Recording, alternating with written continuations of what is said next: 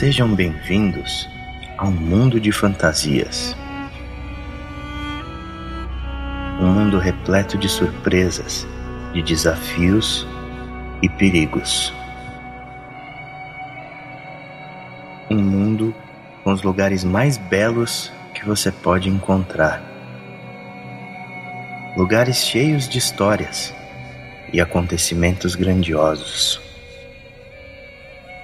Lugares que arrancarão muitas lágrimas de seus olhos. Esta, meus amigos, é uma jornada inesquecível. Esta é a história de dois irmãos.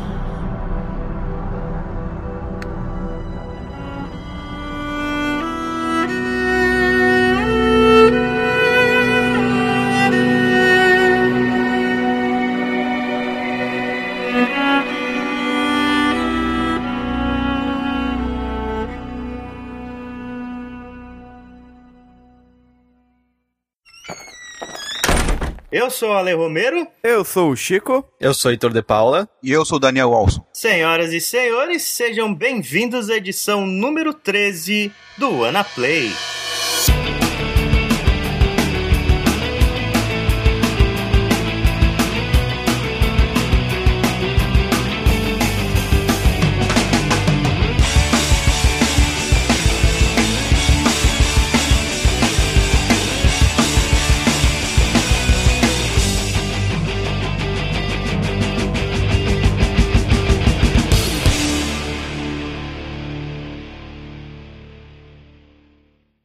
Vamos então para a leitura de e-mails e comentários do WannaPlay número 12 sobre Beyond Two Souls, aquele esquema natural para quem não gosta de leitura de e-mails e comentários, e provavelmente a gente deve ter algum spoiler de Beyond também nessa leitura de e-mails. Então, é, se você não jogou Beyond ou se você quer pular a leitura de e-mails, vá para 10 minutos e 15 segundos. É, vamos começar então aí com o e-mail do Reinaldo Pinheiro. Lê pra gente aí, Chico. Opa, pode deixar. Então, o Reinaldo ele começa. Fala pessoal, concordo com a Lê. A Uhum. parte do deserto é totalmente fora do escopo do jogo, a parte que a gente discutiu bastante no cast. né? Sim. Cheia de clichês e momentos feios que tentam ser grandiosos e caem no ridículo. Qualquer um que escolheu ficar com Jay no final só pode estar maluco. E dá. Jay, só pra quem não se ligou, é o índio, né? Que você encontra nessa, Ah. nessa parte Esse- do deserto. E eu Ah. concordo totalmente com ele. É, eu discordo, mas beleza. É. Aí ele continua o e-mail, outra parte bem ruim é a missão no Oriente Médio.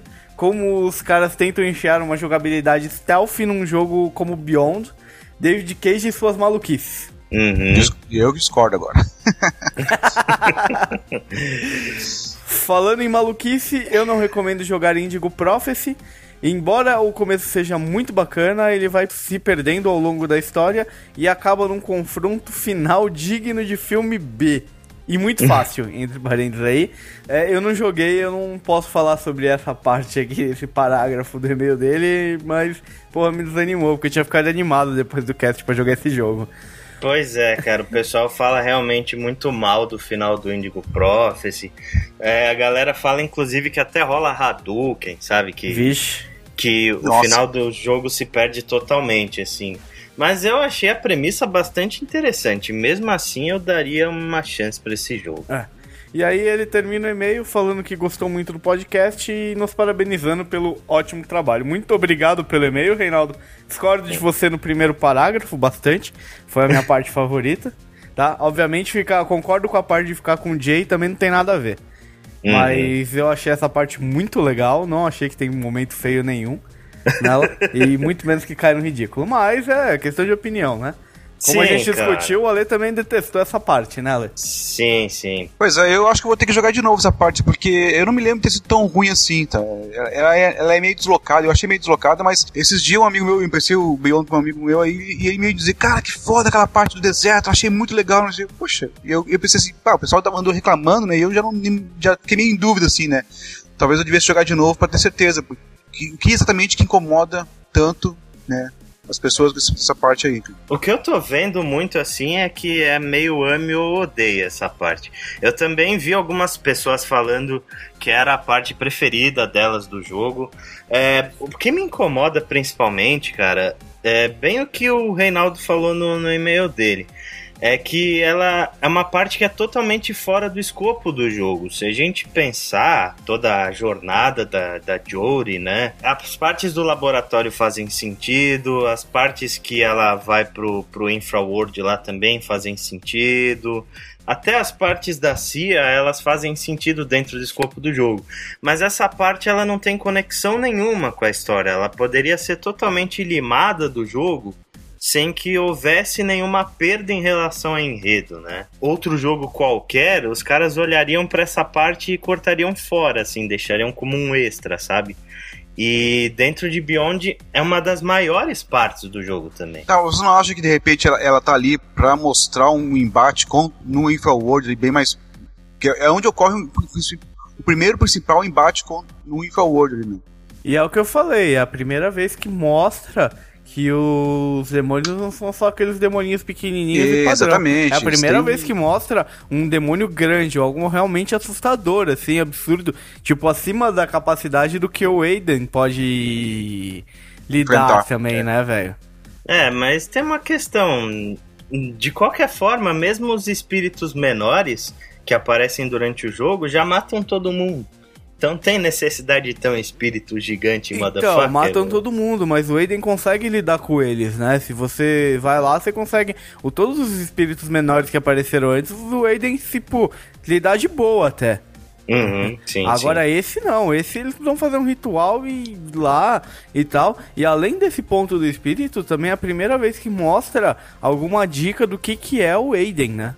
É, ele mostra um desenho na caverna, né? Pictograma. Mostrando é, tipo um pictogramazinho é. mostrando uma ligação de um ser humano com o espírito. Né? Nesse confronto Isso. aí é que a Jodie percebeu o, o, quanto que era perigoso liberar o Infraworld, que nem que era a ideia lá do, do Dawkins, né? Eu acho, sim, que, sim. eu acho que essa parte acrescenta bastante. Realmente eu concordo que ela não é uma parte essencial pro, pra história. Eu acho que é por isso que ela incomoda algumas pessoas. Mas enfim, né? E é isso. Muito obrigado, Reinaldo, aí, pelo seu e-mail. E vamos aqui ler o último e-mail que a gente recebeu. Foi do Breno Cunha.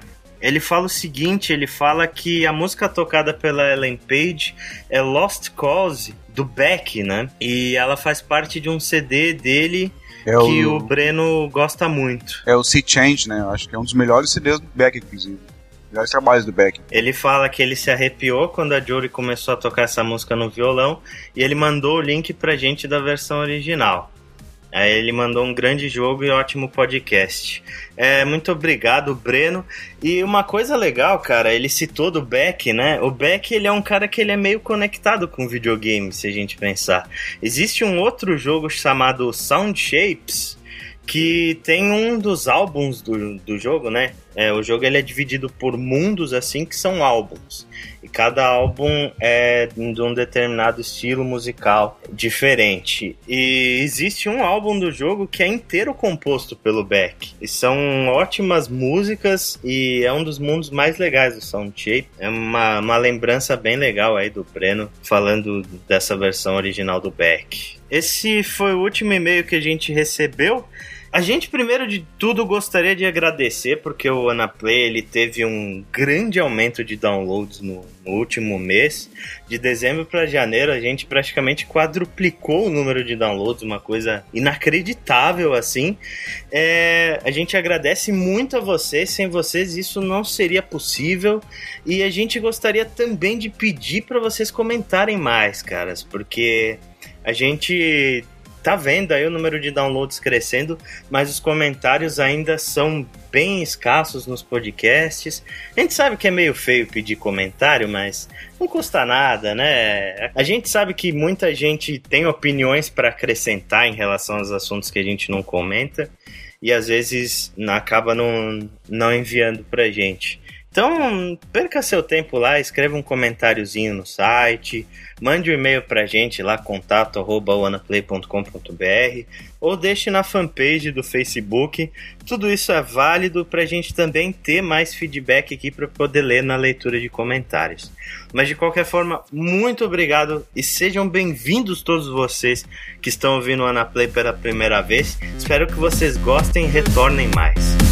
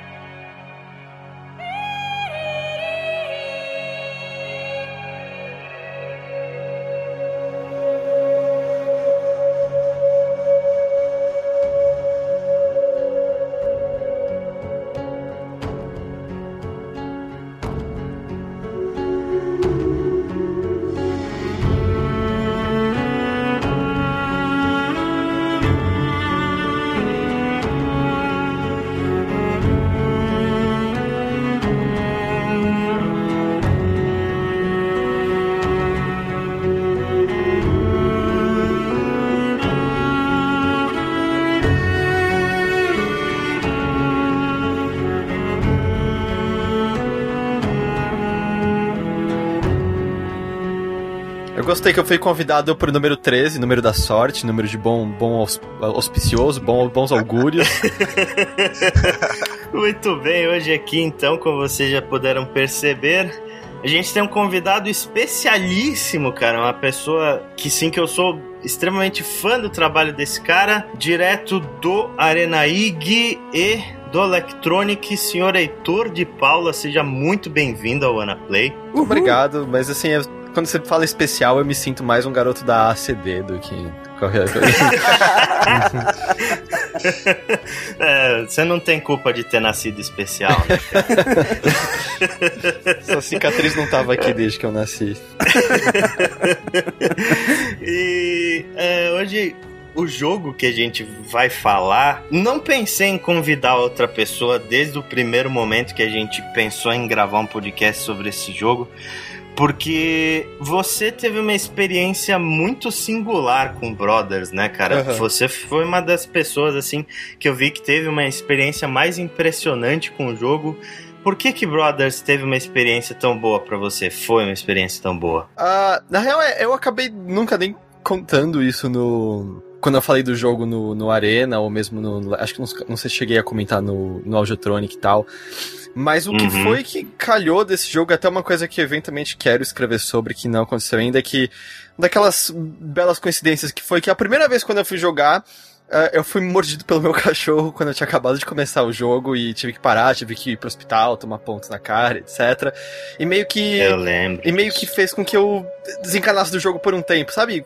Meio que quando você é criança e não é culpa de ninguém que você tropeçou na bola e caiu, mas você fica meio puto com o jogo e quer ir embora. Sei, você associou a memória ruim ao jogo. É, é acontece. E, e, o que aconteceu, essa parte que eu não, não tinha chegado a comentar lá, é que meses depois, quando eu fui jogar, no dia que eu joguei, foi a primeira coisa que eu fiz ao chegar em casa depois de ter visitado meu irmão no hospital no dia que eu descobri que ele tava com leucemia. Então. É, foi mal que vocês não esperavam isso, né? Perdão. mas, é, mas uh, isso acabou mas dando. Muita coisa se explica. Uh, isso acabou dando um peso bem Uh, não, não que eu acho que o jogo seja desprovido de peso sem isso, mas isso acabou dando um significado extra ao jogo para mim, com certeza. Hoje a gente vai falar então sobre Brothers: A Tale of Two Sons, um jogo downloadable, né, que foi lançado para PlayStation 3, para Xbox 360 e pro PC.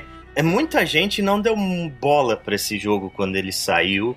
E aos poucos, cara, eu tô vendo que ele é, esse jogo ele tá ganhando uma certa fama, sabe?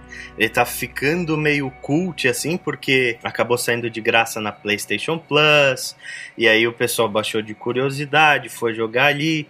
Tipo, muito comentário que eu vi sobre Brothers foi tipo assim, é um jogo, pô, eu me surpreendi, é é menos bostinha do que eu pensava, sabe? O pessoal olha e acha que é um jogo infantil, mas na realidade ele é um jogo extremamente emocional. A gente vai falar o máximo que a gente puder dele sem spoilers, porque existem algumas partes que a gente vai ter que comentar da história, mas a gente vai tentar convencer os nossos ouvintes a jogar Brothers e eu acredito que a gente vai conseguir porque é um jogo muito especial, cara, muito especial mesmo. Eu me lembro que ele saiu primeiro no Xbox, né? E na Isso. ocasião meus amigos caixistas vieram dizendo: "Ah, é o é o Journey do Xbox, é o Journey do Xbox". Na verdade, ele, ele, eu até entendo que ele tem algumas é, semelhanças na parte emocional assim, com Journey, mas ele não é o mesmo jogo, com certeza. É, ele tem um Só... clima bem diferente, né? Não é. Não é, é o clima dele é bem hum. diferente. Mas ele tem alguns momentos que, que transmite uma experiência assim que eu, eu, eu achei semelhante com a, com a experiência que você tem com, com Journey. E eu acho que ele teve. Ele, a infelicidade dele também foi que ele saiu no Summer of Arcade, se eu não me engano, né? Num ano em que o Summer of Arcade foi, foi, foi basicamente isso relegado e ignorado pela Microsoft completamente, sabe? É, você compara o, é. o quão incrível o Summer of Arcade foi no passado, poxa, foi de lá, foi daí que saiu Braid, uh, o Geometry Wars, uh, Shadow Complex, Limbo, e aí esse ano foram basicamente só jogos absolutamente ignoráveis. Eu acho que eu não consigo nem sequer lembrar quais foram os outros jogos que fizeram parte do Summer of Arcade. E eu, eu sinto que isso acabou meio que engolindo o Brothers um pouco. É meio estranho hoje em dia você pensar em alguém investindo no Xbox para lançar um jogo independente, né, cara?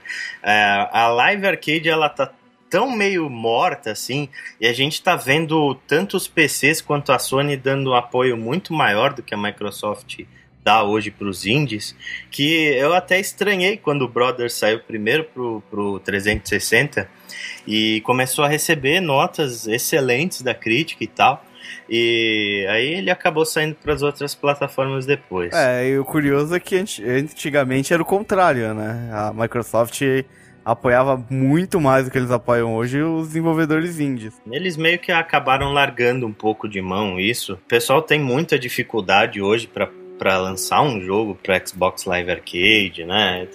Toda aquela história do indie game The Movie que a gente viu, Phil Fish puto da cara, o Jonathan Blow puto da cara, todo mundo fugindo de trabalhar com a Microsoft e a Starbreeze foi lá corajosa e resolveu apostar no 360. E é engraçado até pensar e até pensar no quão indie é, né? Porque na verdade acho que a gente até acaba dando esse caráter porque foi meio que um segmento pequeno dentro da Starbreeze que acabou desenvolvendo do Brothers.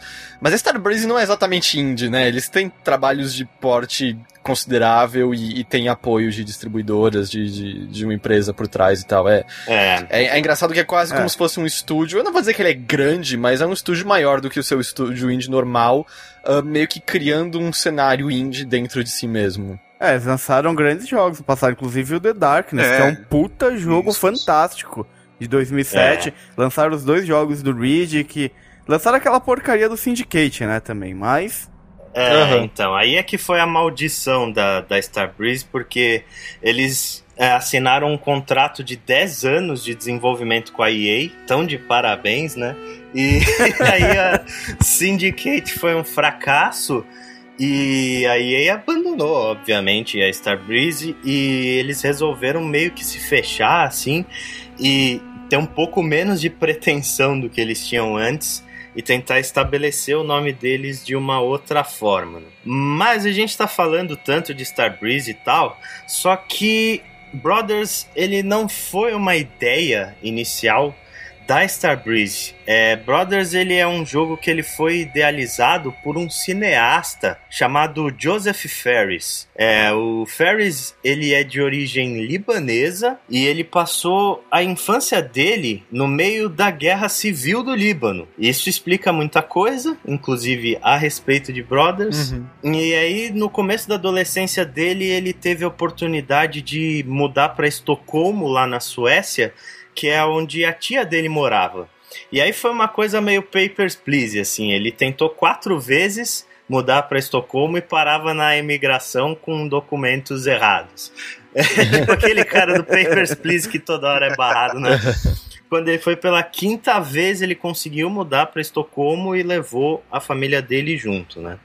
E aí, cara, esse cara ele virou um, um, uma lenda assim do cinema sueco. O pessoal fala que hoje em dia, se você falar o nome do, do Josef Ferris nas ruas de Estocolmo, eles falam que é igual você falar, por exemplo, o nome do Martin Scorsese no Queens, sabe? Uhum. E, esse cara ele fez é, projetos muito bons. Ele ganhou muitos prêmios no cinema europeu. E aí, em 2010, teve uma escola de uma cidade chamada Orebro, que fica lá na Suécia, que ela realizou um projeto de seis semanas em game design e programação teórica. E aí eles sabendo que o Ferry estava por perto, né, é, convidaram ele para fazer uma palestra sobre games é, falando pela perspectiva do cinema. E aí essa palestra do Ferris ela foi tão bem sucedida que os caras chegaram e falaram para ele, pô, cara, você não quer fazer um protótipo de um jogo? E, pô, ele falou que foi um sonho para ele, assim, sabe? Ele, caralho, eu vou ter meu próprio jogo com controle e tudo, sabe? Ele ficou muito, ficou muito empolgado com o projeto e ele aceitou. E aí, depois dessas seis semanas trabalhando com esse time de designers locais lá, da, da universidade, é, o Ferris ele saiu na mão com um projeto chamado Brothers: A Tale of Two Sons. E é, e é engraçado que tenha saído da mão de um cineasta um, uma experiência que, se você não tivesse interatividade, não teria um centésimo do impacto que ela tem de verdade, assim, né? Tudo com, é, com certeza. certeza. Ao contrário do, por exemplo, ao contrário do Beyond e tal, que você, que a interatividade ela é quase descartável, né? Esse daí Exato. não, esse daí ele faz parte da história. Ele faz tipo, a mecânica do jogo acrescenta é. muito, né? A punchline dele tá exatamente em como ele trata um elemento de interatividade e jogabilidade que é absolutamente incrível. Né? E a grande coisa foi essa, de protótipo que ele saiu em mãos, ele já tinha essa ideia de jogabilidade que o jogo tem até hoje, né? E ele sempre bateu muito o pé em relação a isso que ele queria um jogo onde você controlava dois personagens, um irmão mais velho e um irmão mais novo, e um você controlaria com um analógico do lado esquerdo e o gatilho do lado esquerdo, o outro com o analógico do lado direito e o gatilho do lado direito. É, o que ele sempre falou é que ele queria contar uma história sobre relacionamentos, só que essa experiência ela deveria ser necessariamente feita sozinha. E foi por isso que ele se fudeu muito quando ele tentou vender esse projeto, porque ninguém queria aceitar. Ele chegava com o projeto na mão, batia na porta do estúdio, o estúdio falava: é um jogo cooperativo? Ele falava: não, tudo menos isso. Cara, beleza, eu não tô interessado então. É, ele rodou bastante até alguém aceitar, até, a, até chegar na Star Breeze, né? Exatamente. Ele bateu em, em pelo menos uns dois estúdios e ninguém aceitou o projeto. Aí de repente ele chegou na Starbreeze, né?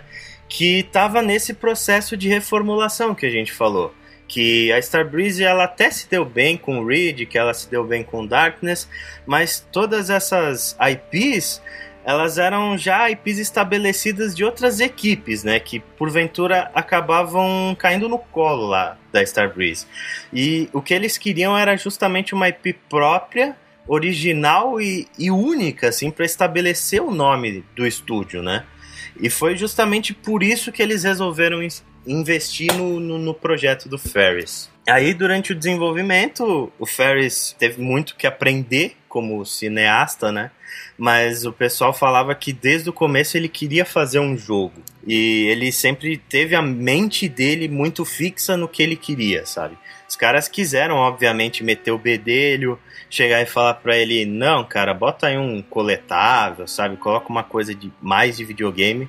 Mas ele sempre foi muito. Ele sempre foi muito perseverante ali para fazer o projeto que ele tinha idealizado. E até mesmo, sei lá, eu acho que até as conquistas são bem aplicadas ao jogo. Uh, uh, elas de fato acrescentam algo, né, à, à, experiência. Meio que você não, não sente que você tá fazendo atividades desnecessárias para consegui-las, apesar de que elas são desnecessárias pra, pra narrativa seguir em frente e tal, mas é que é tão difícil você definir o que é desnecessário lá, porque sentar em banco é desnecessário e ao mesmo tempo uma das coisas mais prazerosas e incríveis que dá pra Puta, você fazer eu sentei jogo todos os bancos que eu vi, cara. Nossa, os cenários do já falando, os cenários são lindos e quando você senta no banco, você consegue ver a maior parte dos cenários assim, aquele horizonte, dependendo onde você tá. Porra, aquela é, é fantástico. Eu acho que as duas únicas conquistas que não acrescentam em muita coisa são as duas primeiras, que eu acho até meio bizarra, sabe? Que é logo no prólogo, né, onde você tá carregando lá a carroça com seu pai.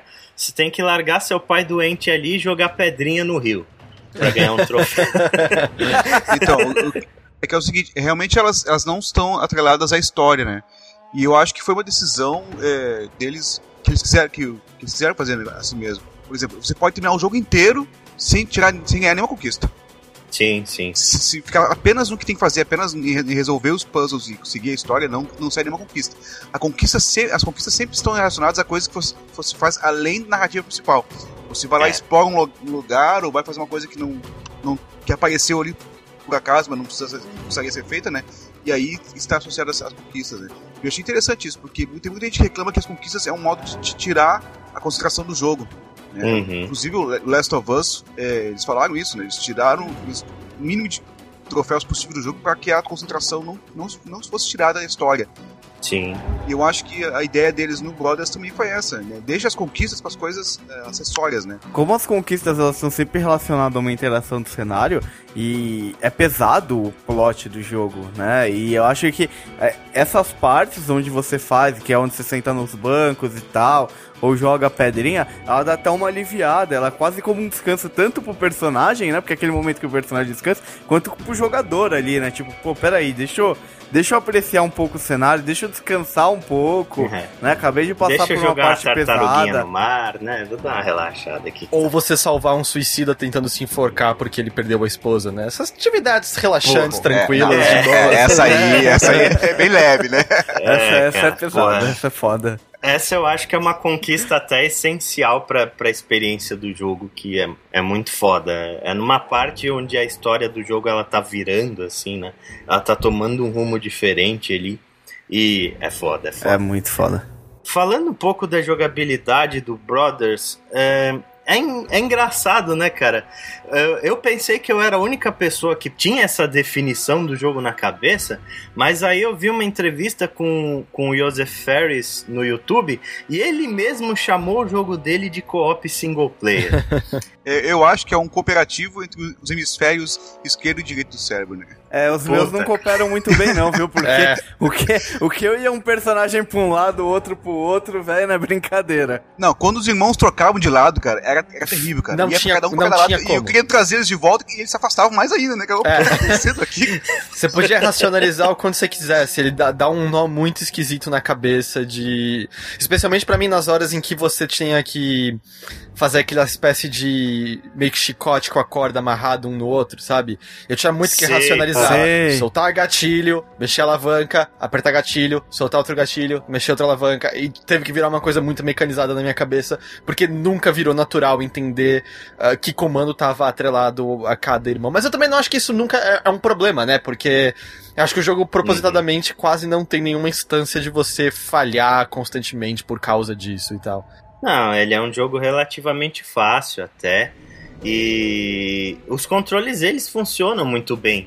Uma coisa que eu estava extremamente preocupado com essa questão de controlar cada um com um analógico era a questão da câmera. Mas para minha alegria, cara, a câmera do jogo ela é praticamente perfeita. É muito difícil você estar tá num ângulo de câmera que você não consegue enxergar direito é, isso é verdade. Jogo. Uhum. Que é um milagre nesse estilo de jogo, né, cara? Normalmente as câmeras acabam com a vida do jogador. É, aí é que acho que tá a mão do, do cineasta, né, cara? O ângulo de câmera Perfeito. Eu ia dizer que os controles é, são bem simples, da mesma forma como o Journey também tem controles muito simples, né, cara? E eu acho que isso é um segredo para mim que torna o game tão atrativo, né? É apenas uhum. mover mesmo o personagem e interagir com alguma coisa né? São apenas dois controles, tirando fora do movimento da câmera, né? Que não é necessário, mas tá ali Uhum. disponível, né? É, você, você tem um botão de ação pra cada irmão só. Basicamente isso. Exatamente. E, aí, controlar ele pelo cenário. Então, isso aí é um dos segredos do jogo ser tão, tão interessante, né? Porra, mas Uhum. se tivesse mais um botão ali pra apertar, acho que meu cérebro travava. A mecânica, né? Essa jogabilidade toda, ela é aplicada numa mecânica de puzzles. O Brothers, ele é essencialmente um jogo de puzzles, que não tem combate e é simplesmente você resolver certas coisas. E cara, eu achei os puzzles desse jogo simplesmente geniais, assim, fantásticos, porque é tudo absurdamente intuitivo e tipo, você não, você não trava quase nunca em nenhum puzzle, mas ao mesmo tempo não é aquele puzzle idiota, sabe? Tipo, de você. Eu olho aqui, eu tenho que apertar um botão e, e depois apertar outro botão. São puzzles complexos até, e ao mesmo tempo eles são tão intuitivos que eles usam os controles de uma forma perfeita e te deixam sempre no caminho certo do jogo. É, normalmente, cara, pelo menos comigo, você batia o olho, você sabia o que você tinha que fazer, você só tinha que descobrir como você tinha que fazer aquilo. Aham. Mas Exato. normalmente, e, e você pegava muito fácil, porque era é uma coisa assim que você olhava, você dava uma olhada no cenário, você já virava, hum, já sei o que eu tenho que fazer. Tirando a instância de algumas vezes que você gira uma alavanca, enquanto um irmão tá segurando uma alavanca, o outro, sei lá, atravessa uma ponte pra fazer algo, e aí o outro segura o negócio do outro lado pra que o primeiro salte a primeira coisa que ele segurou e passar e tal. Que eu acho que esse repete um pouquinho demais na aventura. É muito mais uma questão do que você falou mesmo, de eles não são difíceis, mas é meio mostrando, olha quantas maneiras diferentes a gente encontrou de duas pessoas cooperarem ah, para fazer com que seja interessante você atravessar diferentes cenários, ah, ah, diferentes obstáculos, fazendo sentido que você precise sempre de quatro mãos, de duas pessoas para poder estabelecer esse, esse caminho. Pra mim, o puzzle mais genial foi esse aí que você comentou há pouco tempo atrás, o da corda. Aham. Essa parte da corda é muito foda, cara, de você ter que ir balançando com o irmão, tá com um irmão grudado em cada lugar. Aí você solta um irmão pra ele fazer o pêndulo, grudar no outro, aí você solta o outro pro primeiro fazer o pêndulo, grudar no outro. Cara, eu gostei, eu gostei, uma da parte de jogabilidade, uma parte que eu gostei do meio que puzzle também, é a parte que você pega as asa delta. Ah, sim, É fantástico controlar aquela asa delta. Ah, se move pelo peso deles, né? pelo é. peso deles. é. Mas talvez eu seja meio imbecil, eu, eu falhei pelo menos umas duas, três vezes nessa parte da Asa Delta, porque eu nunca entendia pra onde eu tinha que ir exatamente. Eu bati naquela ilha do meio umas duas vezes achando que eu tinha que ir pra um ponto dela, ou às vezes eu desviava pro caminho errado e eu demorei um pouquinho. Eu falei umas duas vezes eu também, Eu errei ela umas não é duas tão- vezes também. Eu, não é tão intuitivo Ah, não isso. Eu fui de primeira. E outro negócio, né, nos puzzles, essas partes assim, que nem a, a que o Heitor comentou, que você tinha que ficar segurando com um e lá com o outro. Eu ficava na cabeça, eu vou soltar o botão errado, eu vou soltar o botão errado, eu vou soltar o botão... É que a palavra-chave do jogo é coordenação, né? A gente- você percebe É. isso desde o começo, assim. Você tem que coordenar as duas mãos ali, os dois hemisférios do cérebro, né? Porque basicamente esse é o desafio do jogo. É coordenar os movimentos e, e os botões para serem apertados na hora certa. Mas é, pra mim tinha uma coisa até é, para quem dirige, quando você meio que para o carro e tá com o pé no freio e na embreagem, e você tem que ainda dar uma pensada de eu tô engatado ainda e posso soltar a embreagem ou não, sabe? Meio que era esse meio, mesmo clique de você estar inteiro duro segurando tudo, e aí racionaliza, ok, não, tal coisa tá feita, eu posso soltar então alguma outra parte do meu corpo pra. e tá tudo bem, sabe? Outra coisa que, que colabora muito pra ambientação desse jogo ser muito foda é ele não tem nenhum tipo de HUD, né? Interface gráfica, texto, nada. Nada. Tudo na tela é extremamente limpo. Tipo, É você, os irmãos e o mundo. Nada te interfere naquela experiência que você tá tendo. É, é meio engraçado, assim, tudo que ele te dá é, vamos dizer, quase como se fosse o seu próprio preconceito, a sua própria suposição do que é aquele mundo e do que são aquelas pessoas. E é isso que é grande parte da surpresa na sua jornada, né? É ver que o que, o que parecia óbvio inicialmente é cada vez menos óbvio. O mundo não é exatamente aquilo que parecia quando você começou aquele jogo. Eu vi, inclusive, uma, uma galera reclamando disso, de que o jogo ele muda de tom muito violentamente.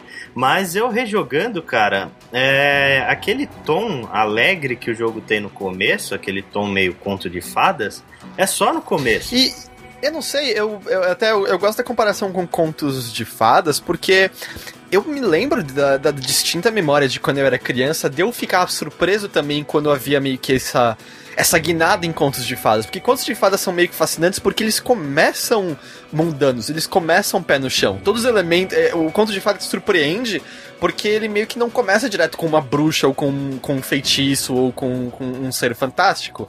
É que de repente alguma coisa fantástica aparece e interfere na vida daquelas pessoas que você presumia até então serem uh, como, como a sua. Assim, João e Maria é legal porque você não sabe que é uma bruxa na floresta. Se você soubesse de cara que é uma bruxa na floresta, você meio que não teria nem sequer o medo nem a surpresa de encontrar um elemento fantástico que difere do que você poderia encontrar na sua vida no dia a dia antes deles se depararem com aquele, uh, com aquele monstro, com aquele ser, com aquela bruxa.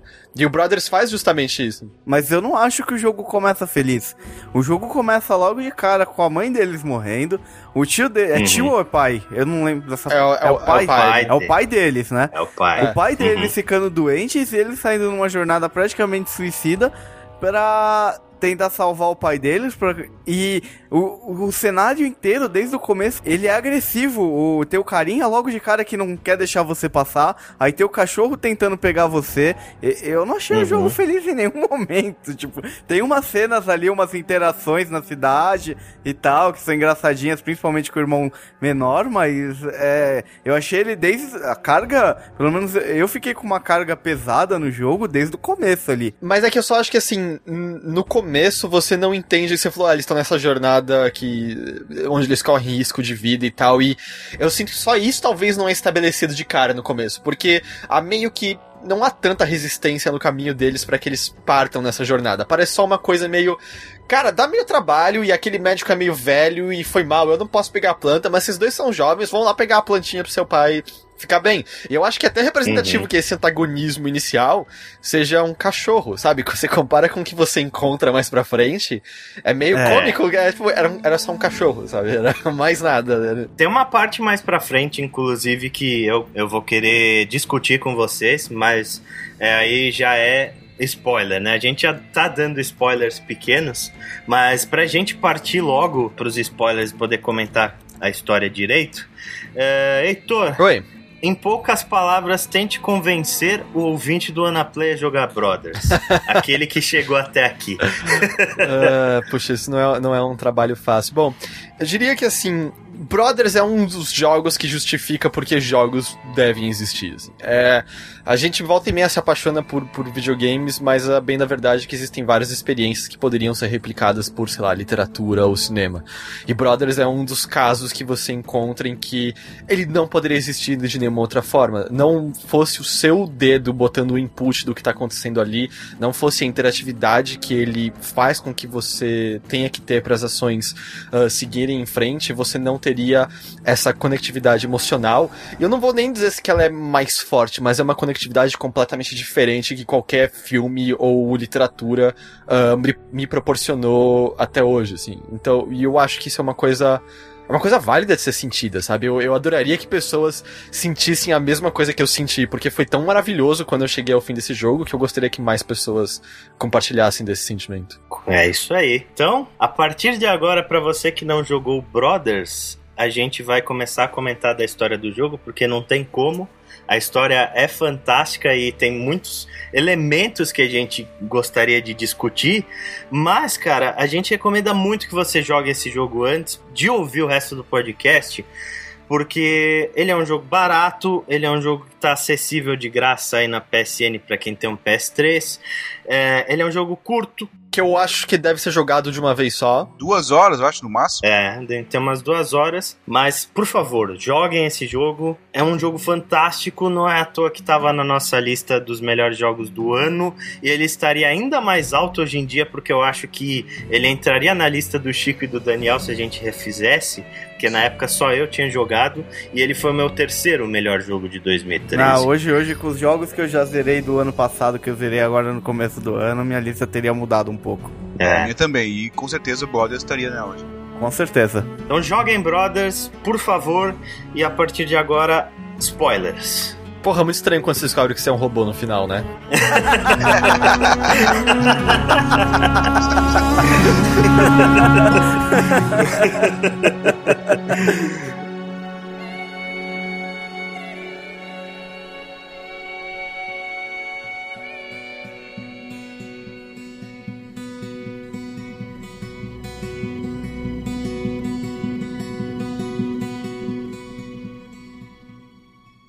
Começando do começo, né? A gente falou da, daquela parte inicial do jogo. Por que, que eu acho que o jogo ele é feliz ali? Não é que ele é feliz, mas ele é bem cotidiano, assim. É, ah, como o Heitor já falou, a principal dificuldade é um cachorro, mas tem uma outra dificuldade que antes do cachorro é aquele moleque chato fechando o portão na sua cara e não deixando você passar. Eu fiquei com muita raiva daquele moleque. Mas é, são coisas é, bem cotidianas, assim, são coisas bem infantis se a gente pensar no que acontece no resto do jogo, Sim, né? parece quase um problema do, dos batutinhas, né? O mesmo turma da Mônica. Poxa, o garoto da rua de cima não deixa a gente passar. Qual vai ser o plano É. pra gente conseguir enganar ele?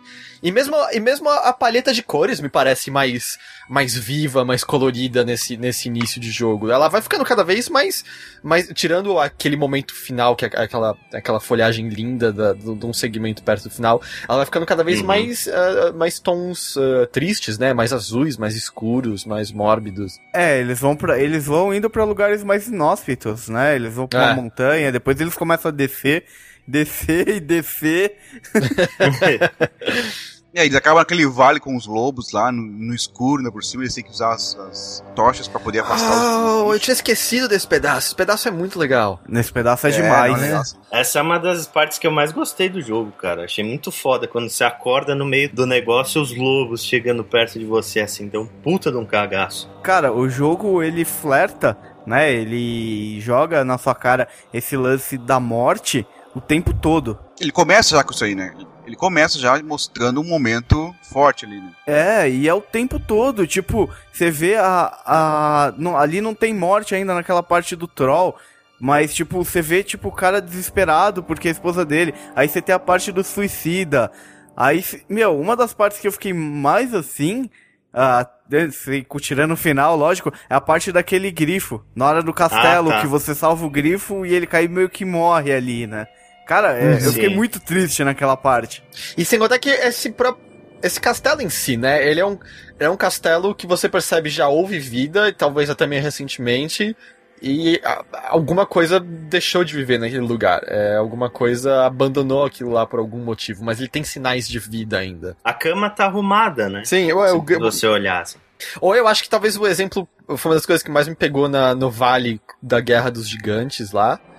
É quando você. Tipo, porque eu acho que esse, os trolls meio que já dão essa dica, mas por algum motivo foi na Guerra dos Gigantes que eu me toquei a primeira vez de esse mundo não pertence a gente, na verdade. A gente é uma coisa ínfima e esse mundo é uma coisa muito maior e inexplicável e nós somos meio que um detalhe à parte nele, insetos e meio que esse perigo é real. Mas eu acho que o detalhe que eu mais gostei, além de você ter que empurrar uma flecha para tirar um braço gigante do seu caminho, que eu acho que deve ser uma das coisas mais mórbidas que eu já fiz em qualquer jogo até hoje, é quando você passa por um pequeno riacho que tá embaixo de um dos, do, de, de um dos corpos ou de um dos braços e o riacho tá vermelho.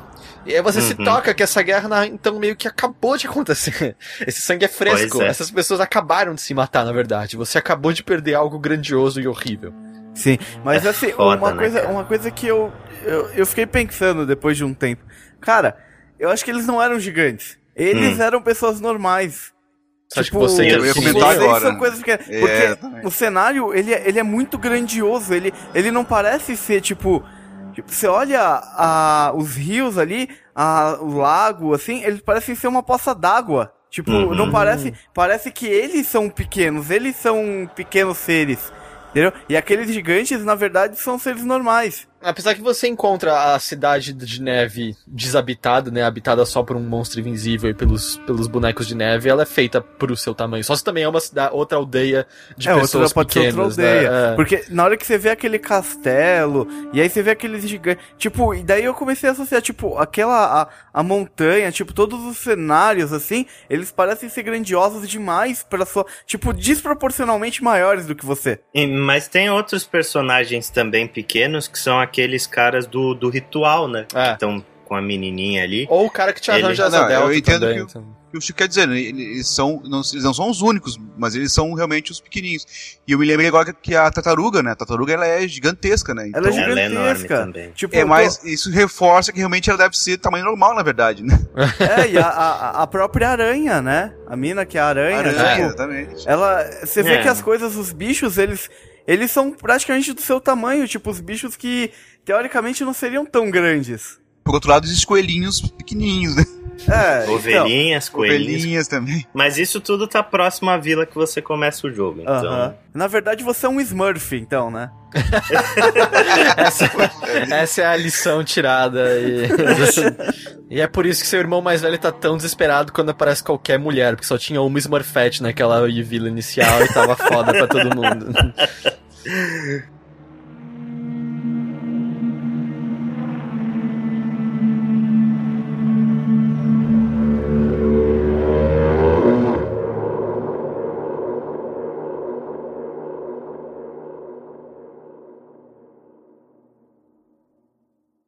Só voltando um pouquinho pro começo do jogo, um detalhe que eu acho muito bacana, a personalidade dos dois irmãos, ela é muito diferente. Além da própria jogabilidade que você, por exemplo, com o seu irmão mais novo, você não sabe nadar e você não consegue puxar alavancas muito pesadas, é, a atitude dos dois irmãos em relação à mesma cena é totalmente diferente. E, tipo, no começo do jogo você tem diversas oportunidades de interagir com esses personagens. E ali, cara, vo- você vê claramente a personalidade de um e a personalidade de outro, assim. Parece é dizer que no começo você também não teve a impressão que isso era para meio que só dar um saborzinho ao jogo, vamos dizer. Era só um, um detalhe pra deixar o jogo engraçadinho.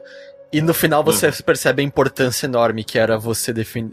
que essas personalidades fossem definidas e distintas dessa maneira. Por exemplo, tem uma mulher com uma vassoura varrendo o chão.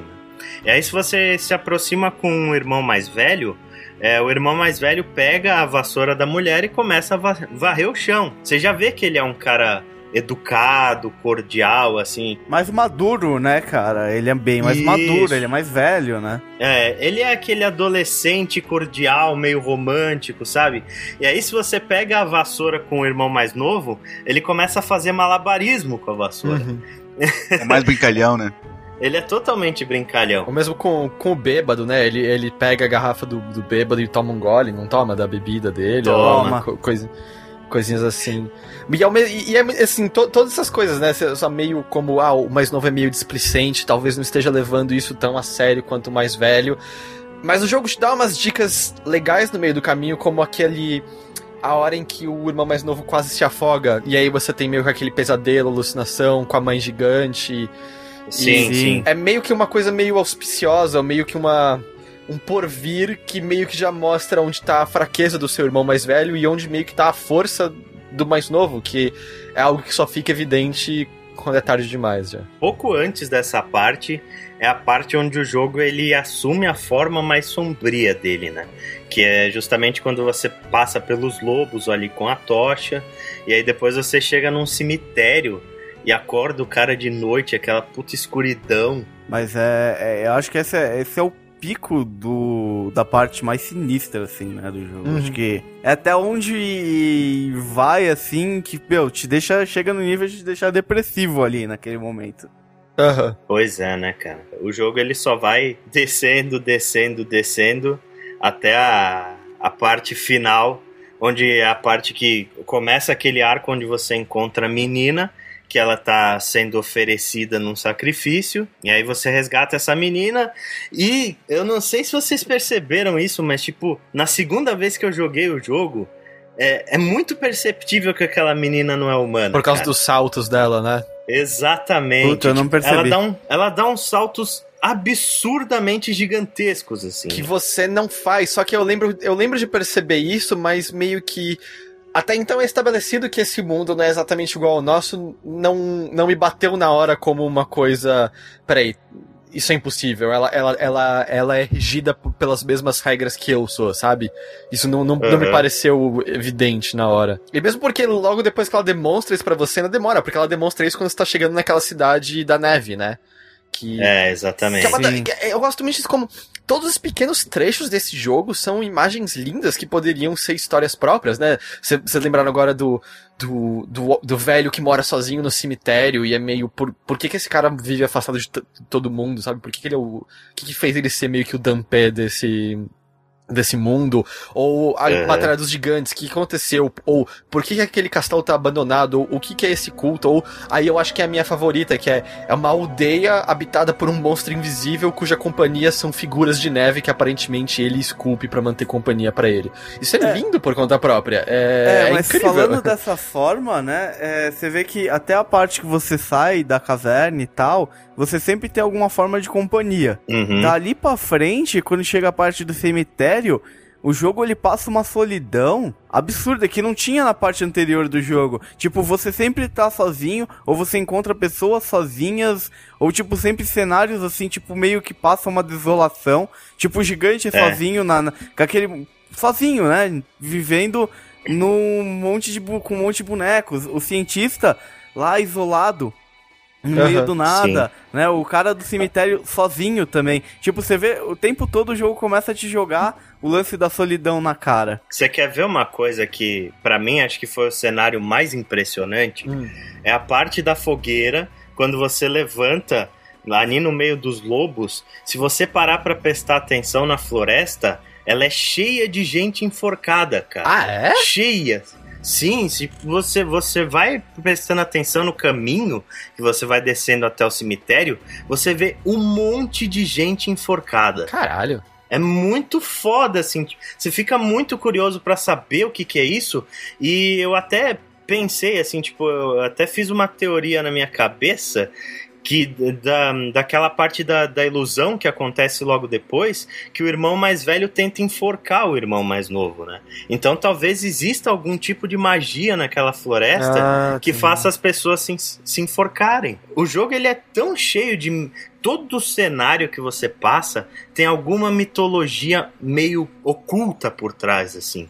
Aí você vê o trabalho ótimo do, do cara que criou esse mundo, né? Do, do designer que criou esse mundo. E ele faz sabendo como fazer as perguntas corretas, né? Porque é muito fácil você meio que só deixar curiosidades no ar, mas meio que curiosidades vagas que não, não te indagam a querer mais. Eu acho que existe uma, uma habilidade, nesse caso até literária mesmo, de você saber dar só a migalha suficiente pra você na sua cabeça preencher o resto, que é, é muito fascinante e Brothers executa muito bem, que eu acho que é, por exemplo, o que jogos como Portal e Portal 2 o fazem, sabe? De você nunca quer saber a verdade por trás da trama daquele jogo, por trás da Shell, por trás da GLaDOS e tal. Eu até acho que o jogo dá demais de vez em quando, mas às vezes dão um detalhezinho sobre aquele mundo, sobre aqueles personagens que é só o suficiente pra você indagar um pouco mais sobre o que aconteceu ali por trás. Ou, sei lá, no Uncharted da vida, quando o Nathan e o. Esqueci o nome daquele cara mais velho que acompanha ele. Sully. O Sully só menciona alguma coisa. É, isso aqui tá complicado, né? Poxa, parece Guantánamo em 1973. E você fica, caralho, que que, que esses caras que fizeram que eu, que eu não tenho ideia, sabe? Mas é o suficiente só pra você indagar que tem muita coisa. E Brothers tem meio que disso também, né? Acho que exemplo disso é pessoas enforcadas numa floresta ou uma aldeia povoada de esculturas de neve. E algumas esculturas de neve fazendo atividades mundanas e outras esculturas de neve meio que em guerra naquele começo. É meio. O que, que aconteceu aqui? É, Qual é a lógica que dita esses outros seres que é tão distante da minha que fez com que isso aqui fosse fosse fosse plausível. A mesma coisa do limbo, né? Quando você encontra as outras crianças na floresta e tal. Você falando de escultura de neve, que foi o gigante invisível que esculpiu, eu sempre imaginei que aquelas cu- esculturas eram pessoas, cara. Eu também, pessoas que ficaram que aconteceu alguma coisa e todo mundo morreu congelado ali. Exatamente. Tanto que o gigante come essas pessoas, né? É, É, isso esses é. bonecos. Só que eles não são É. de gelo, eles são neve só, né? Eles se desfazem quando. É, não aparece um corpo, né? É. Quando o boneco se desfaz. Então não dá pra saber direito. E aí, falando em game design, cara, a. a acho que todo mundo deve ter chegado a ver a cena onde você senta no banco e as baleias começam a cantar lá. No Aham, canto das sim, baleias. sim. Puta, essa cena é linda demais. É o penúltimo troféu que você consegue. E é, é o último banco que você pode sentar, né? Com o seu irmão. Significativa. É, e é o único banco que existe algum tipo de ação. Porque logo depois acontece o que acontece, né? Aí a gente já falando do, do arco que, do jogo que mais arrepia, depois que você descobre que a menina que você estava seguindo era uma aranha, aí você tem aquela batalha contra ela e o irmão mais velho ele se fere muito gravemente até vocês chegarem na, na base da, da árvore, né? Você acidentalmente chega naquele cenário maravilhoso. É incrível. E os, os ângulos de câmera que eles fazem quando está escalando esse lugar, a maneira como você percebe a grandiosidade dele é, é absurdo, é incrível. É... Ele vai fazendo ângulo de câmera justamente pra você olhar o cenário Uhum. de fundo, né? Apesar de a primeira vez que eu joguei eu tava extremamente desesperado subindo aquela árvore. Então eu não prestei atenção em nada, porque eu queria chegar o mais rápido possível lá em cima pra conseguir É, a cura, eu né? também. E antes disso, é a primeira vez que o, o mais novo meio que. É a primeira vez que ele é a voz da razão, assim, na, na, na história, né? Ele tenta impedir o irmão mais velho de, De de seguir a garota pra dentro da caverna e tal. Ele, ele enxerga que tem alguma coisa esquisita acontecendo ali. Sabe uma coisa que eu acho? O irmão mais novo é o personagem principal desde o começo. É, eu concordo. Completamente. A cena de abertura do jogo é com, É ele, com ele. No, túmulo, no túmulo da mãe. E se você vai percebendo, ele é o personagem que evolui durante o É, jogo. o crescimento é, é dele, né? É, totalmente dele. O jogo se trata da história de uma criança crescendo, cara. É uma retratação da infância do, do Joseph Ferris. Porque é uma criança que ela é obrigada a crescer por motivos de, de tragédia, né? Sim, eu acho que eh, talvez. Eu não quero me adiantar tanto, mas eu acho que a última cena desse jogo em si, a última, última, última, é extremamente significativa disso, assim, de eh, não só do crescimento, mas do Uhum. que foi perdido, eh, do, do, do que esse do que esse irmão mais novo não, não terá mais depois disso. Eh, E, Exato. de, e também de enfrentamento de, de medos dele, né? Por exemplo, Sim. o medo de É, nadar, o medo da Uhum. perda da mãe. Não, e aí tem uma coisa legal, né? Você, ah, depois que passa tudo aquilo, você tem que nadar com ele, quando você tá só jogando com ele. Você É. usa o botão de ação do irmão dele pra nadar. que é, é para mim é, é é o motivo de Brothers existir é esse é esse momento assim é meio que do tipo quando porque, porque eu não sei se vocês tiveram a mesma coisa mesmo quando o irmão mais velho tava ferido e claramente muito fraco e você passa só a controlar o mais novo na minha cabeça a morte ainda era uma coisa que tava é, longe não ia acontecer sabe ia dar Eu certo também. Ia Não, salvar você ia ele, salvar que- ele, com certeza. Não. Tô aqui na árvore já, vai dar tempo. E aí tem um momento extremamente bem dirigido, que é aquela câmera girando em volta do irmão mais novo, que é quando tá ele meio deitado no chão, e aí quando a câmera faz com que você não veja seu irmão deitado no chão, ele aparece em pé do seu lado, te abraça, Uhum. e quando a câmera gira o suficiente pra ele sumir de novo, você vê já o corpo dele estatelado no chão com uma cor de pele completamente diferente, e você percebe que ele morreu. E aí nessa hora eu já tava chorando que nem um imbecil. É, Ah, eu também. Nossa, cara. Acho que é unânime. A primeira vez que eu joguei, é, eu não chorei porque eu fiquei atônito, sabe? É, eu falei, a minha impressão foi essa mesmo. Eu fiquei muito surpreso. Pô, mano, outra tragédia do mesmo tipo, assim, pô, já perdeu a mãe, agora vai perder o irmão, né? é, Eu, eu não achei- queria, ace- eu não queria aceitar, eu não chorei porque eu também não queria aceitar aquilo ali, cara. Não, não tá certo, isso vai, vai dar um jeito de resolver, não tem. Eu também. Eu acho que o Heitor lembra que quando eu terminei esse jogo, eu cheguei e te perguntei no Twitter se, o jogo tinha mais de um é, final. eu lembro disso. e aquelas coisas, esse jogo não pode ter outra conclusão, né? É, ele- e Não ele- pode. Infelizmente é isso que tem que acontecer pra ele, para ele ser como ele é. Ah, e eu Exato. acho um toque muito bom que você tem que enterrar seu irmão. É, eu- eu- e, é muito, e é muito peculiar que há pouco tempo, ah, isso não é nenhum spoiler terrível pra quem não jogou, mas The Walking Dead tem uma cena na qual você tem que pormenorizadamente pegar com uma pá terra e enterrar uma, uma figura que, que havia morrido no jogo. Uhum. E é muito impactante em The Walking Dead. E eles meio que tentam, fazem de outra maneira em Brothers. E o resultado é completamente diferente, é mil vezes mais impactante, porque tem alguma coisa de. Você sente quase como se sua mão esquerda tivesse morrido, assim. Aquele pedaço inteiro do controle morreu, aquele pedaço inteiro do controle não serve para mais nada, é só você naquele esforço com a sua mão direita. Eu acho que, acho que eu não tô invertendo as mãos. Não, é isso, É mesmo, é, É- mão direita. sozinho enterrando, meio que deixando aquele irmão pra trás. meio- E é meio o processo todo de você entender. Ele morreu, de fato. Esse irmão já era. E aí que você tinha falado da, do- de quando é a cena do rio. Cara, eu, eu demorei um bocadinho, assim. Eu diria- que eu demorei meus cinco minutos pra me tocar do que, que eu tinha que fazer. Do que eu tinha que fazer no rio. Porque ele ainda Eu por também. cima, ele logo quando você chega no rio que o irmão mais novo não consegue atravessar sozinho, ele tem uma cutscene com o espírito da mãe. E aí eu lembro que eu Uhum. falei, ok, essa é meio que a catarse do irmão, ele entendeu o, o, o que precisa acontecer. Mas eu lembro que na hora eu pensei, poxa, por que, que não apareceu o espírito do irmão mais velho também, né? Que, que, que esquisito. Por que será? É, né? E aí, sa- sabe, eu tentava, e aí ele não, ele não conseguia, e você tenta fazer a ação dele, se eu não me engano, a ação dele é só ele meio que. meio desesperado consigo mesmo, né? De ainda É, não, não vai. consigo. Ele não vai, Ele não, não vai, vai, não vai. ele- Não acontece E nada. quando e quando deu o clique do que tinha, do que tinha que ser feito, do que e ainda a maneira como o controle treme na hora que você faz o que precisa ser feito. Aí eu me desabei de chorar que nem um completo imbecil mais ainda do que antes e é tipo, caralho, é tipo, esse jogo Eu acho, existe eu por, acho que da, por causa par- desse da momento. parte que o irmão dele morre mesmo, a cena que o irmão dele abraça ele ali, acho que dali pra frente, acho que eu chorei quase o jogo inteiro. Ah, cara. do jogo. Porque é, é, é- é A, tão pri- a primeira vez eu tava em negação, assim, e eu, e eu não, meio que não aceitava aquilo, e não, tem que ter outro final, essa porra, não é possível. Mas a segunda vez que eu joguei, eu chorei compulsivamente, assim, foi, Hum. foi uma coisa muito absurda. E vocês querem um, um fato aí pra arrepiar mais ainda Ah. a respeito dessa parte? Isso aí aconteceu de verdade, cara Ah, é? com o Joseph Ferris, é, ele sempre falou que ele queria ter um irmão mais novo, né, pra, pra mãe dele. Ele é o caçula da família.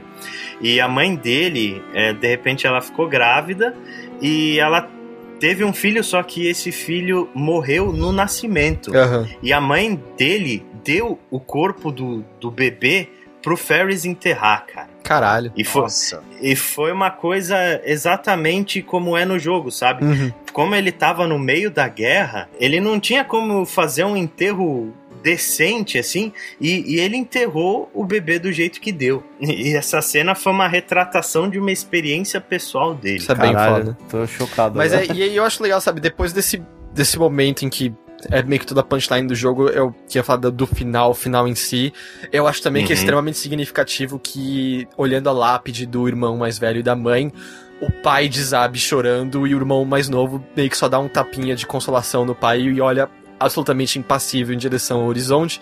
E fica um questionamento no ar muito forte de eh, valeu a pena salvar essa pessoa e perder aquela outra, assim, é o... É o- foda isso.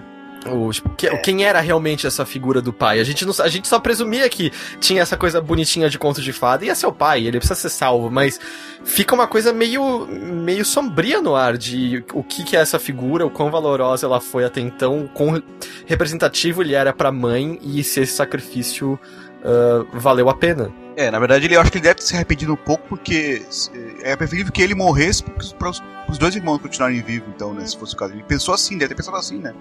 Com certeza. Com certeza, qualquer pai pensaria isso.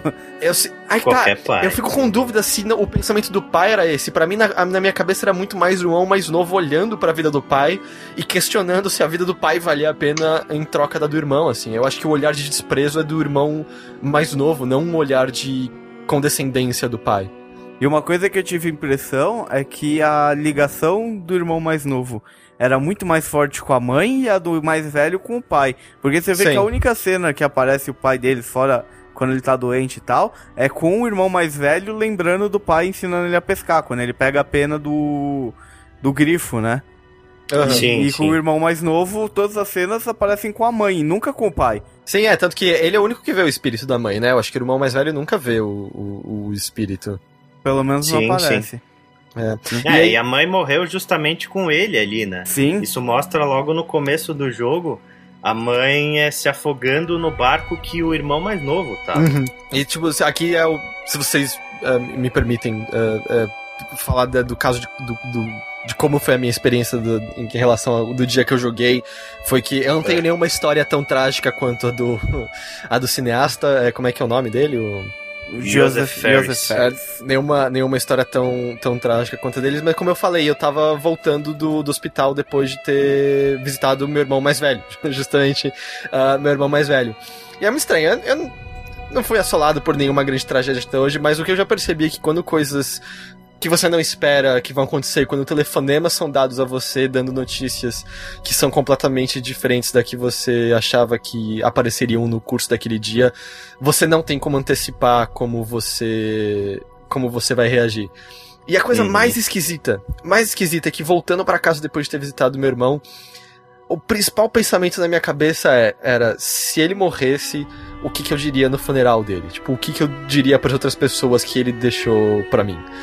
E é muito estranho porque eu comecei a meio que esboçar como seria um primeiro parágrafo, e esse primeiro parágrafo seria só um monte de substantivos como uh, Tom Waits, Neil Gaiman, Sandman, Alan Moore, PJ Harvey, uh, Nick Cave and the Bad Seeds, Goonies, uh, Garotos Perdidos, e assim por Zelda, Double Dragon, Dragon Warrior, e assim por diante, que foram todas as influências que meu irmão mais velho teve uh, ao longo da minha vida, assim, boa parte dos meus gostos e daquelas aquelas preciosidades que, especialmente quando você é adolescente, você encontra e você sente um novo mundo inteiro se expandindo e abrindo diante da, uh, na sua frente, e de repente você sente a pessoa mais legal do mundo porque você descobriu aquilo e outras pessoas não descobriram ainda, uh, meio que uhum. foram dadas a mim pelo meu irmão mais velho.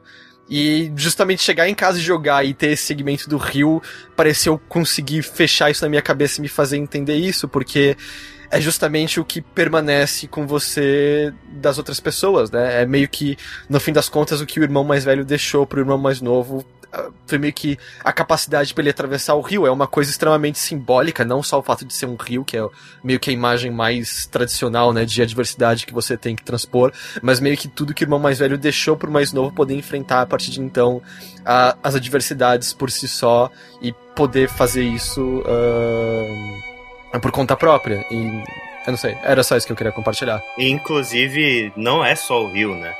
Tem a alavanca que você consegue puxar sozinho e tem aquele grande salto que você precisava do pé do seu irmão para fazer. Que você vai que ele consegue, consegue fazer é, sozinho. É, todo aquele caminho que você faz no começo até a casa do médico lá, você faz sozinho. Uhum, você faz é. junto com seu irmão, sempre nos puzzles, você consegue fazer sozinho. Sim. É, no final é, é como se fosse isso mesmo, o grande aprendizado, né? É, o que... o que ficou com o irmão mais novo foi todo o aprendizado que o irmão mais velho deixou. Sim, é, e era, só, era só isso que eu queria compartilhar. Foi meio que o, o acho que por que, que o jogo se tornou tão, tão impactante para mim é, nesse, nesse final. Pô, é foda se emocionar no podcast, né? É, gente... eu tô, tô foda, eu já... tá foda.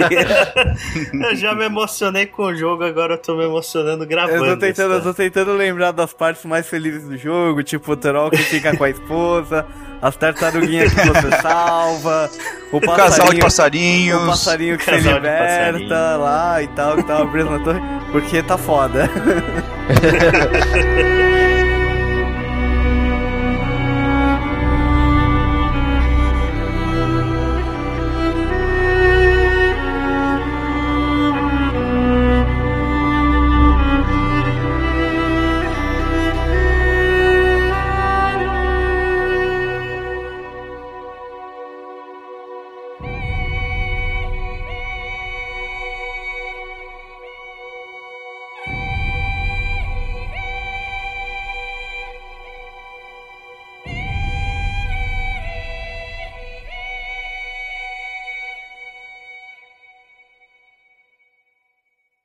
Heitor, uma pergunta, cara. Hum. Quando a Star Breeze falou o seguinte, a gente precisava de uma IP única, é, original, para estabelecer o nosso nome dentro da indústria.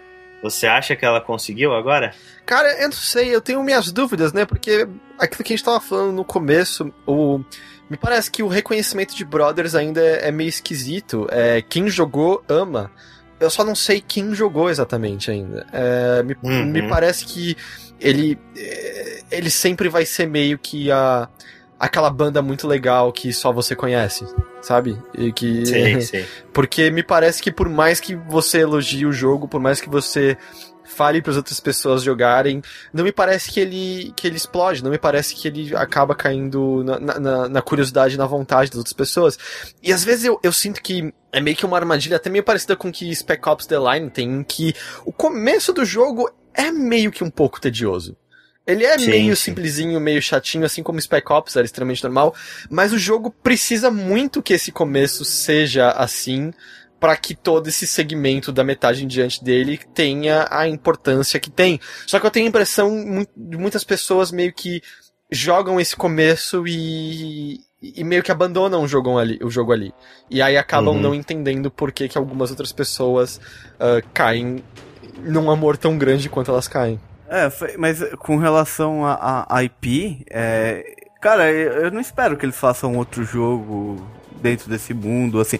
Eu acho que ele se fecha em si, eu acho que o jogo acabou ali, eu acho que ele tem que acabar ali. Eu, eu, eu realmente espero que eles não tentem usar isso é. como uma IP, os personagens e tudo mais, entendeu?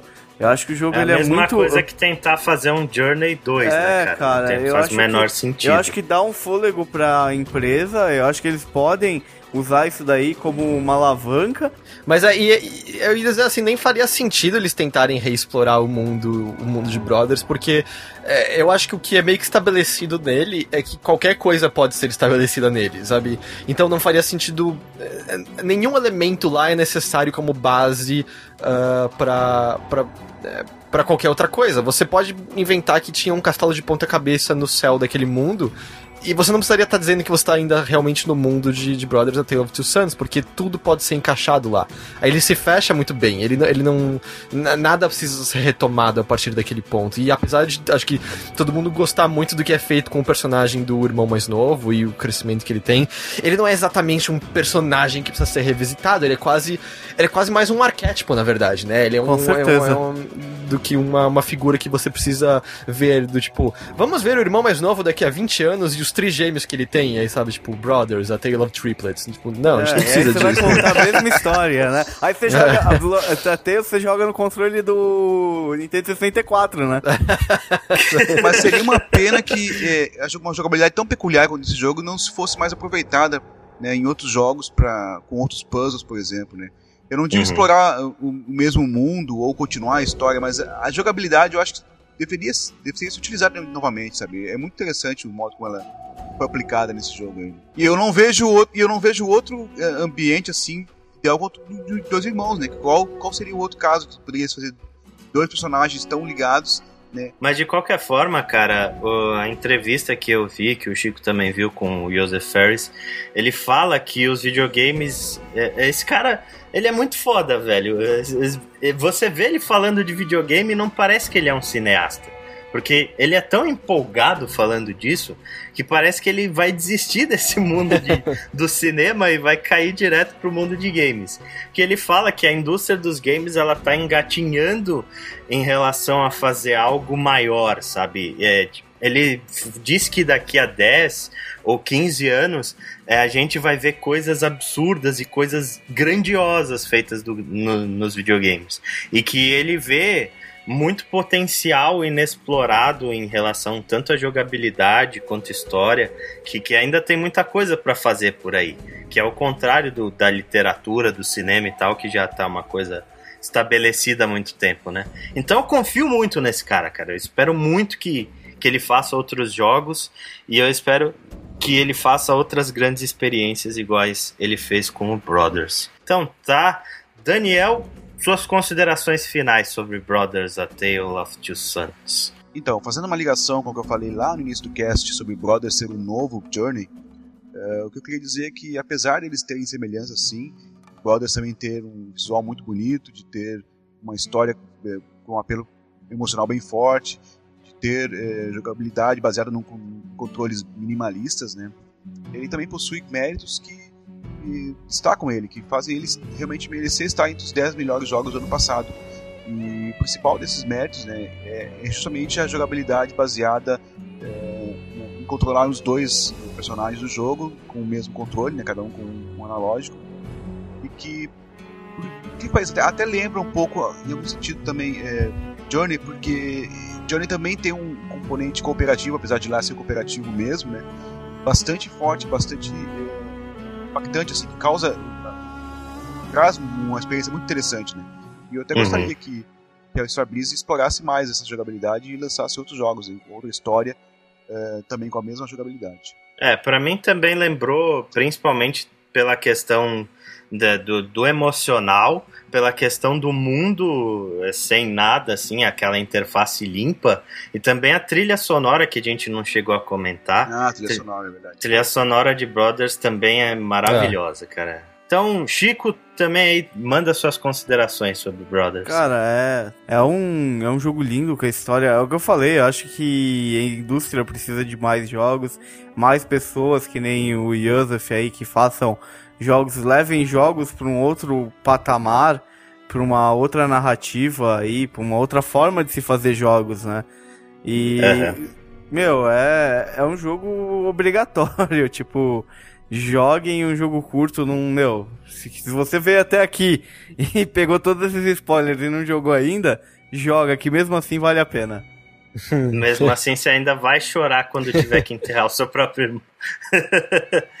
Heitor, por favor, cara. É, não sei, em parte eu sinto que é quase como se Brothers ah, tivesse fazendo parte de um negócio que a gente já tá vendo há um tempo, mas felizmente parece que a gente tá começando a ver com maior frequência, que eh, por falta de palavra melhor eu até diria que é uma espécie de nova vanguarda em jogos, na qual a gente com certeza inclui o Journey já citado e inclui, sei que o Alexandre não gosta muito, mas eu incluiria Gone Home também, por exemplo, nesse, nesse bolo, Ah, que são jogos que estão de fato tentando fazer algo diferente, mas sem esquecerem o fato de que eles são jogos, porque ah, eu acho que existem coisas, experimentos interessantes como, sei lá, Dear Esther, mas eu questiono, por exemplo, o quanto que Dear Esther é, é, um, é um jogo em si, ou mesmo o mais recente que tá, saiu essa semana, o, na, na semana que a gente tá gravando isso, o, o Jazz Punk, que eu também questiono o quanto que ele é um brinquedo e o quanto que ele, que ele é um jogo.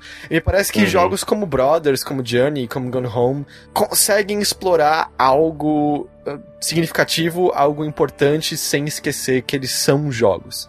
Uh, e eu não tô dizendo que todo jogo, todo videogame deve fazer isso, mas é interessante que a gente finalmente esteja num ponto em que isso é possível e especialmente que isso seja possível com equipes pequenas, com equipes que conseguem passar muito mais experiências próprias, o emocional próprio a, a, a essa máquina que durante tanto tempo pertenceu a, a equipes grandes o suficiente para que a emoção fosse diluída nos seus meandros, né? É. Sim, sim. A minha consideração é, já falando tudo que vocês falaram, eu também gostaria de falar a respeito de, de pessoas que, que meio que não entenderam a experiência de Brothers, porque eu vi uma galera comentando que Brothers era um jogo fácil, que não tinha desafio. É, não, não é isso que você tem que procurar nesse jogo, cara. Se quer desafio, vai jogar Dark Souls, sabe? A- a- ali você vai ter É. desafio. Brothers é uma, é uma experiência diferente. É um jogo único, sabe? É aquele tipo de jogo que a gente não vai ver um outro jogo igual tão cedo, cara. É, é bem difícil. Porra, com, com- esse tipo de jogabilidade, com esse tipo de, de emoção, com esse tipo de ousadia que Brothers teve, a gente não vai ver um jogo que a gente vai falar, nossa, esse jogo parece Brothers. Então, pô, é uma experiência única e tente aproveitar essa experiência da melhor forma possível. É, limpe seu, seu cérebro de, de preconceitos e etc. Porque é um jogo incrível, cara. É é uma experiência fantástica que eu acho que é, é essencial para quem imagina videogames como uma mídia adulta, sabe? Ao invés de ser simplesmente entretenimento, né? Então tá, cara. Heitor, Oi. muito obrigado, cara. Foi, foi uma honra ter você aqui gravando com a gente, ainda mais contando essas experiências que você não contou em nenhum outro lugar. Eu não- espero que eu não tenha chateado nenhum de vocês cantando muito isso. pelo é. contrário, cara. Valeu mesmo. É, isso. Pô, É. emocionou, cara. Eu, eu realmente fiquei bastante emocionado gravando esse podcast.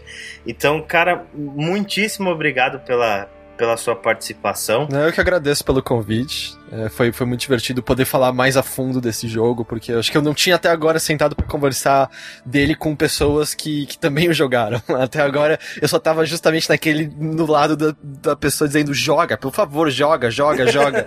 e tipo, chegando em paredes, parecia, ninguém é, seguindo o conselho indo jogar.